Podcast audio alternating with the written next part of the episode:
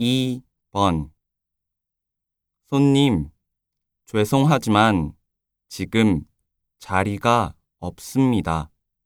그럼 기다릴게요.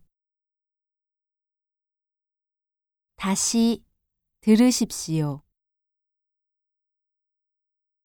손님, 죄송하지만 지금 자리가 없습니다. 그럼 기다릴게요.